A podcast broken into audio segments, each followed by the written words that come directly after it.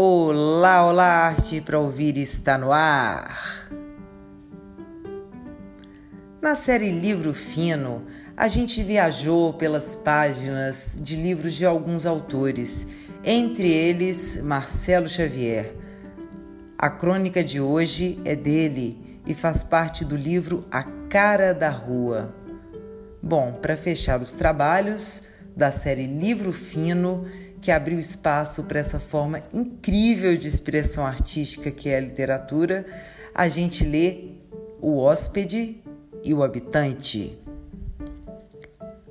A cidade é o habitado cidadão urbano, mas pela negligência e indiferença com que a tratamos, parecemos não ter essa verdadeira dimensão. Vivemos como eternos visitantes, alienados esperando por gentilezas e agrados do anfitrião que, evidentemente, não aparecerá. Seus problemas não nos dizem respeito. Como pretensos hóspedes, estamos acima deles, apenas desejando gozar o paraíso hoteleiro do tudo resolvido, tudo funcionando, a mesa posta, a cama arrumada, o banho quente. Mas não é essa a realidade. Não somos passageiros em viagem, não há malas e bagagem nos acompanhando, não há diárias vencendo, não vivemos aqui provisoriamente, sim, habitamos. E isso faz toda a diferença. Com o passar do tempo, os habitantes e o lugar que habitam se confundem, se estranham, se espelham. Tornam-se uma coisa só identificam-se e pertencem-se.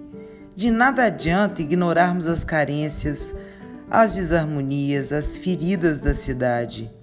Elas compõem nosso habitat da mesma maneira que as opulências, as belas obras e as atitudes saudáveis. Desdenhar os moradores de rua, os perdidos, os insanos que coabitam nosso território, que, cruzam nossos caminhos, é omissão inaceitável. Como rejeitar parte de nosso corpo que não nos agrada? Torcer o nariz às ocupações precárias, aos becos, aos improvisos construtivos dos aglomerados que desenham a paisagem da nossa janela é vislumbrar um mundo particular, restrito e fechado, supostamente perfeito. Atitude de arrogância, pretensão ou preconceito. O mundo de sonhos para usufruir antigos privilégios da nobreza encastelada. Na verdade, só é possível estar na cidade vivendo como rei na condição de hóspede de um grande hotel. Nesse caso, poderemos cumprir roteiros de beleza, de luxo e sofisticação sem sequer tomar conhecimento do outro lado da moeda, sem ouvir lamentos, apelos e suspiros vindo das entranhas escuras desse nosso habitat. Pois caminhar por corredores de vidro pela cidade é privilégio de hóspedes, de ilustres visitantes. São caminhos silenciosos, assépticos, livres do contágio da cidade real que sua, geme, grita e canta.